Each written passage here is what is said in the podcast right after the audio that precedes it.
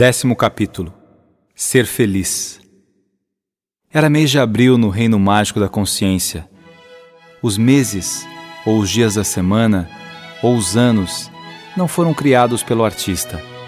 Foram inventados pelas criaturas, como tantas outras coisas que aos poucos, a cada inovação, mostravam que não eram simplesmente criaturas programadas, não eram robôs, tinham vida, inteligência, liberdade.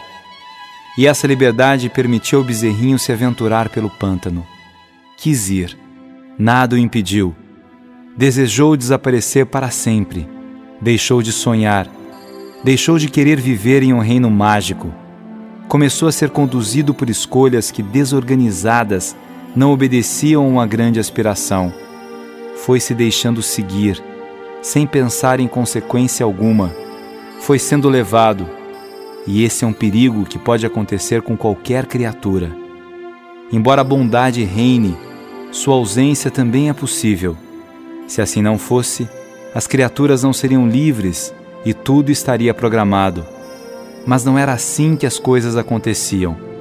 Era preciso que soubessem escolher o bem para que pudessem ser felizes para todos sempre. Cada criatura foi criada para a felicidade embora fossem absolutamente diferentes, tinham em comum a vocação à felicidade.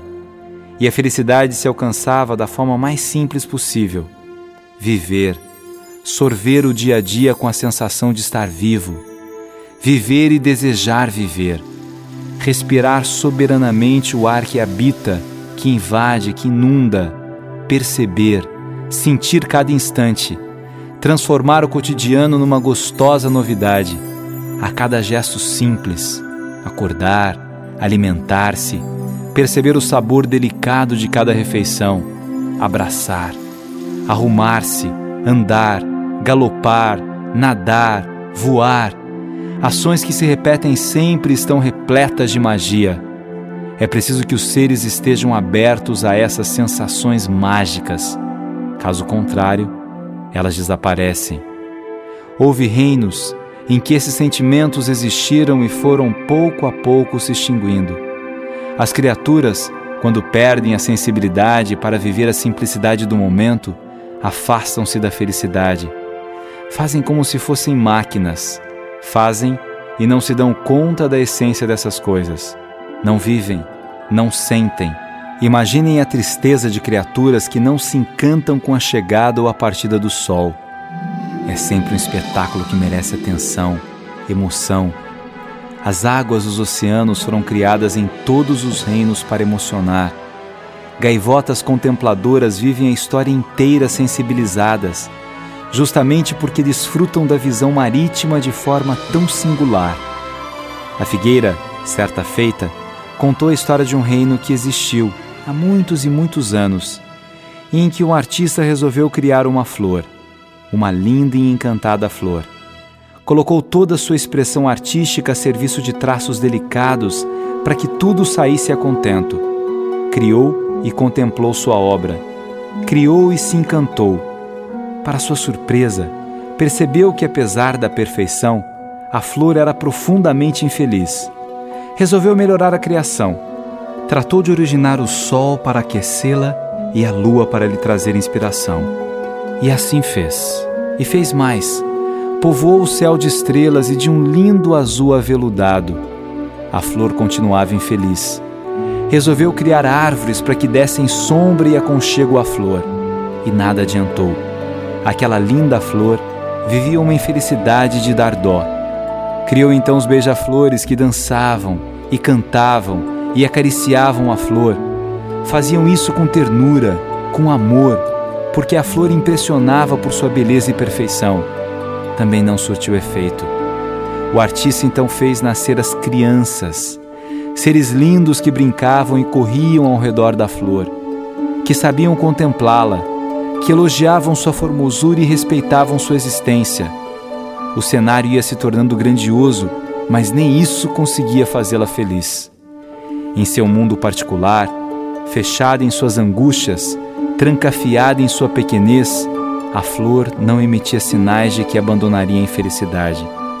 Por fim, o artista resolveu criar um lindo lago que servia de espelho mágico à flor.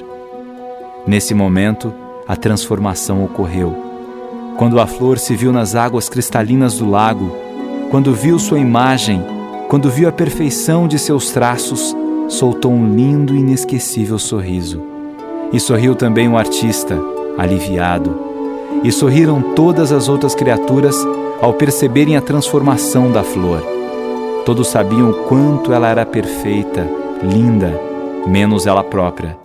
Foi preciso que ela se conhecesse, que soubesse quem era e como era para que encontrasse o caminho da felicidade.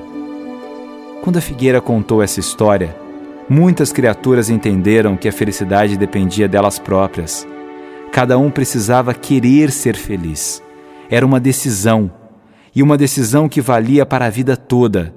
Teriam problemas, teriam obstáculos a transpor, mas seriam felizes. E essa felicidade não habitava reinos distantes, estava em cada um. Era como uma semente plantada pelo artista, a semente da felicidade. Ela estaria lá sempre. Poderia ser sufocada e nunca florescer, mas não deixaria de existir poderia ser cuidada e desabrochar lindamente. Essa era a intenção do artista. E a simplicidade caía como água abundante que ajudava a semente a se revelar. Naquele mês de abril, todo o reino mágico da consciência já tinha sido avisado pelo vento dos perigos que rondavam o bezerrinho. As criaturas se locomoviam até próximo do lugar que não existia para saber o que podiam fazer para ajudá-lo. Não iam ao pântano por curiosidade ou para presenciar qualquer infortúnio, iam para ajudar. Iam porque sabiam que todo o reino corria perigo. Quando um membro sofre, todos os outros sofrem também. Para lá foram os macaquinhos e cangurus. Com sua arte queriam ser úteis. Os lírios do campo, os girassóis, inclusive aqueles que foram professores do bezerrinho. Para lá foram as corujas, as hortênsias, a andorinha, os periquitos e tantos outros pássaros dos mais variados tipos e tamanhos. A figueira conduzia as árvores, o abacaxi miúdo e a linda maçã, junto com o limão, a melancia, agora arrependida, o melão e até a professora abóbora e a diretora berinjela. O peixinho dourado, o golfinho voador, todos partiram para o nada, na tentativa de fazer alguma coisa. A margarida e o beija-flor já estavam lá tinham chegado rapidamente e choravam ao ver a cena. Singelos bem-te-vi se faziam presentes. O reino mágico da consciência estava reunido. O sol brilhava no horizonte. Pequenas nuvens deslizavam de um lado a outro. Uma linda flor se fazia também presente. Montanhas tagarelavam tentando ajudar. Mas o bezerrinho continuava a afundar no pântano o lugar que não existia o lugar que fazia esconder toda a beleza, a essência da criatura. A vaca estava entrando no pântano para ajudar seu filhotinho a sair de lá. O potro acompanhava o esforço da mãe. A gaivota voava junto. Perdia o caminho por ser o pântano uma interminável escuridão. O pântano, o lugar em que nada existia, ficava depois das montanhas escarpadas. Mas ventos que passavam por lá, sem perceber, levavam um pouco de sua negação para outras partes do reino. Ninguém sabia disso, ninguém percebia, nem mesmo o vento. Por isso surgia aqui e acolá algum desejo de negar tudo e de ir até o lugar que não existia. Por isso o destempero da mãe periquita, por isso o desprezo e a insensibilidade do touro, que agora também se fazia presente. Por isso a abóbora ou os abacaxis fizeram sofrer com tão intensa dor o abacaxi miúdo era esse vento que trazia sem perceber sopros do nada, sopros que negavam que eles tinham de tão lindo. Outras criaturas também poderiam ter sido dominadas por esse vento, mas eram mais decididas e encontravam diariamente mecanismos de continuar a perceber quem eram e a se lembrar da grande vocação de viver a felicidade. A arte era parceira fundamental nessa jornada de nunca deixar de ser quem eram. A música, um instrumento poderosíssimo de elevação. E quanto mais se elevavam, menos corriam riscos de se deixar contaminar. os esportes que eram praticados por todos do reino, a meditação. Meditar é lembrar do artista, é sentir uma luz que inunda deliciosamente. Meditar é pedir a presença do Rei Menino. Ele estava sempre presente. Agora estavam todos ali e sabiam que o bezerrinho poderia ser cada um deles e desejavam profundamente salvar aquela linda criatura. A flor derramou lágrimas a Margarida se deixou dominar por um sentimento que misturava gratidão ao beija-flor e a angústia da dor que a vaca sentia e que se espalhava por todos. O pântano escondia os sentimentos, o pântano fazia morrer a emoção. O bezerrinho já estava quase todo consumido pelo pântano, a vaca também, bem como o potro selvagem a gaivota. O pântano era de uma força impressionante. Do bezerrinho via-se apenas a cabeça quando a vaca conseguiu chegar muito perto e nele tocar, era incrível a força do amor de mãe.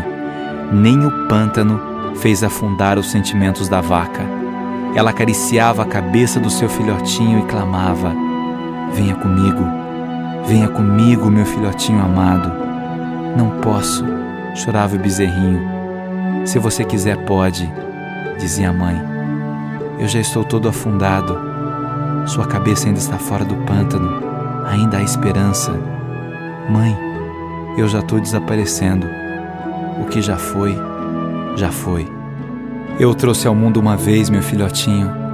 Eu posso fazer isso de novo, e de novo, e tantas vezes quantas forem necessárias para que nada de mal aconteça a você. E o mais impressionante era que o pântano não conseguia fazer com que a vaca afundasse. Uma luz a invadia de tal ordem que suas palavras eram tão fortes e convictas que conseguiam explicar ao bezerrinho tudo o que era preciso fazer para sair do pântano. Ele tinha de querer e não podia perder a esperança. A cada momento de desesperança afundava um pouco mais. O porto selvagem também não estava afundando, embora dentro do pântano.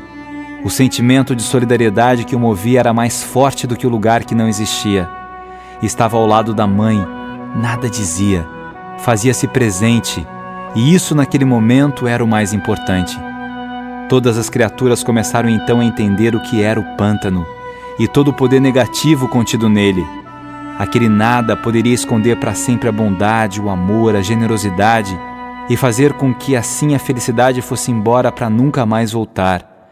O pântano tinha poder porque escondia o que havia de melhor na vida e ao esconder matava o que de mais belo existia em cada criatura.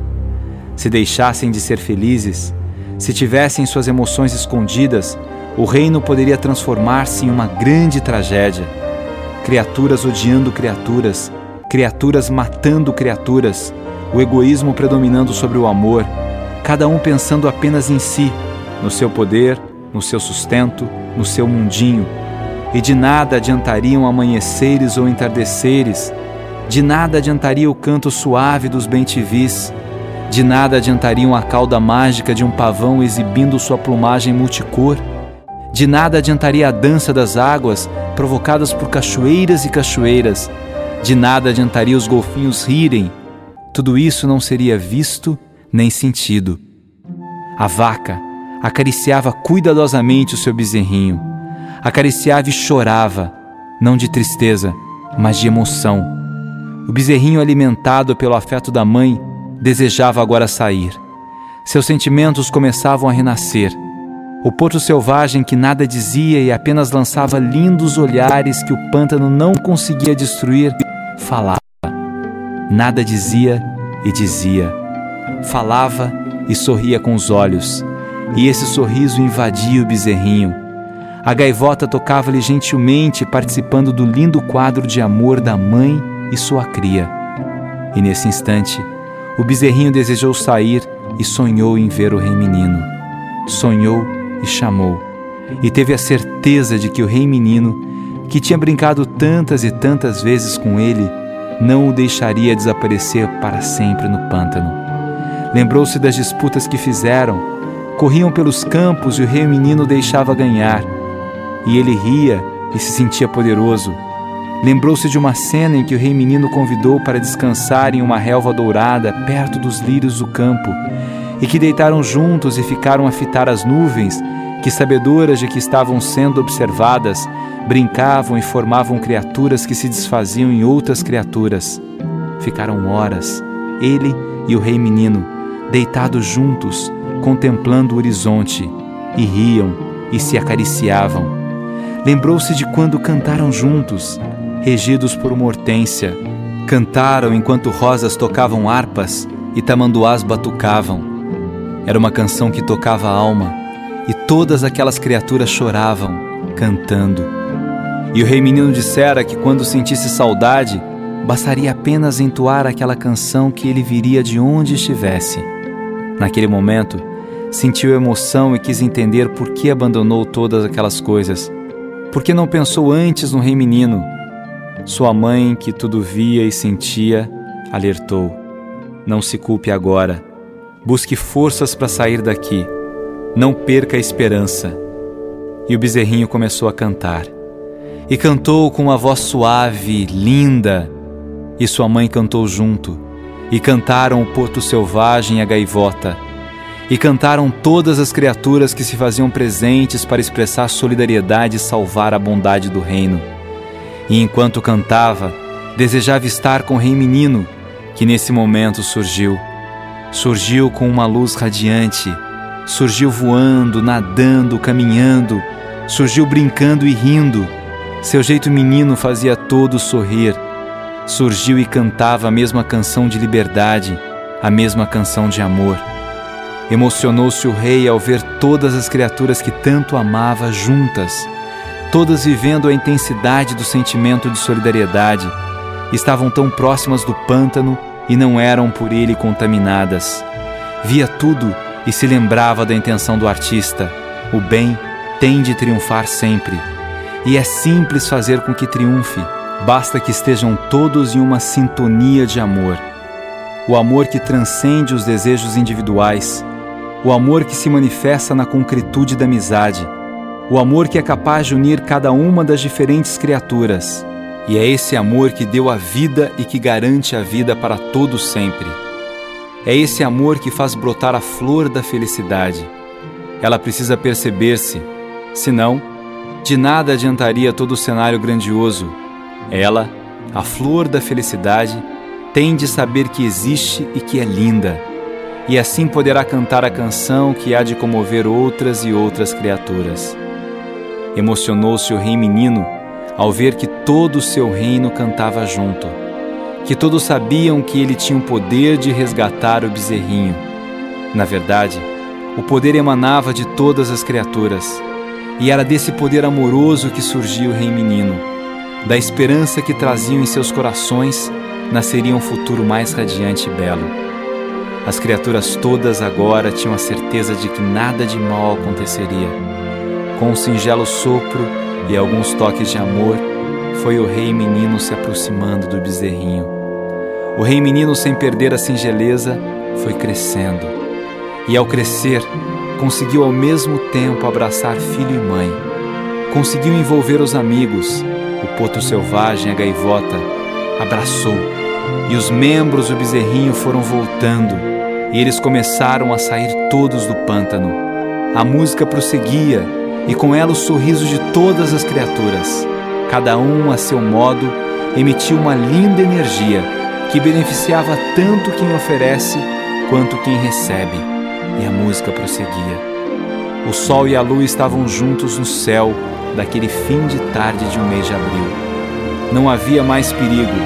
Aprenderam todos a linda lição de amor o bezerrinho já brincava com sua mãe, cada qual se dirigia para seu canto. O potro selvagem cavalgava. As águas saíam a contar a história para que ninguém se esquecesse nunca da força do amor. E um golfinho voador vibrava com a coragem de uma mãe e a solidariedade de muitos amigos. A Rua das Árvores já estava completa. A figueira continuava a contar histórias e a rir dos macaquinhos que ensaiavam uma nova peça. Os bentivis pintavam. Um beijo gostoso surgiu de uma linda maçã que deixou corado um abacaxi miúdo. E a margarida, essa se derretia de amor por um beija-flor. Um periquito azul contava histórias. Sua mãe fazia parte da plateia e sonhava com as personagens que ele criara e recriara. O sabiá se fazia presente e vibrava com a genialidade do periquito. Samambaias, avencas, parreiras, todas juntas dizendo poemas, e a família abacaxi, pasmem, estava em harmonia. O rei menino brincava com um peixinho dourado que contava a ele a história do amor de uma mãe que salvara o seu filhotinho. E o rei menino ouvia atentamente sorrindo. As águas que tudo viram divertiam-se com a brincadeira. Era o amanhecer de um novo dia, de um abril encantado no reino mágico da consciência. E o artista, iluminado, se encantava com a criação e o seu amor que a tudo invadia, se fazia canção e habitava todos os cantos e recantos do reino.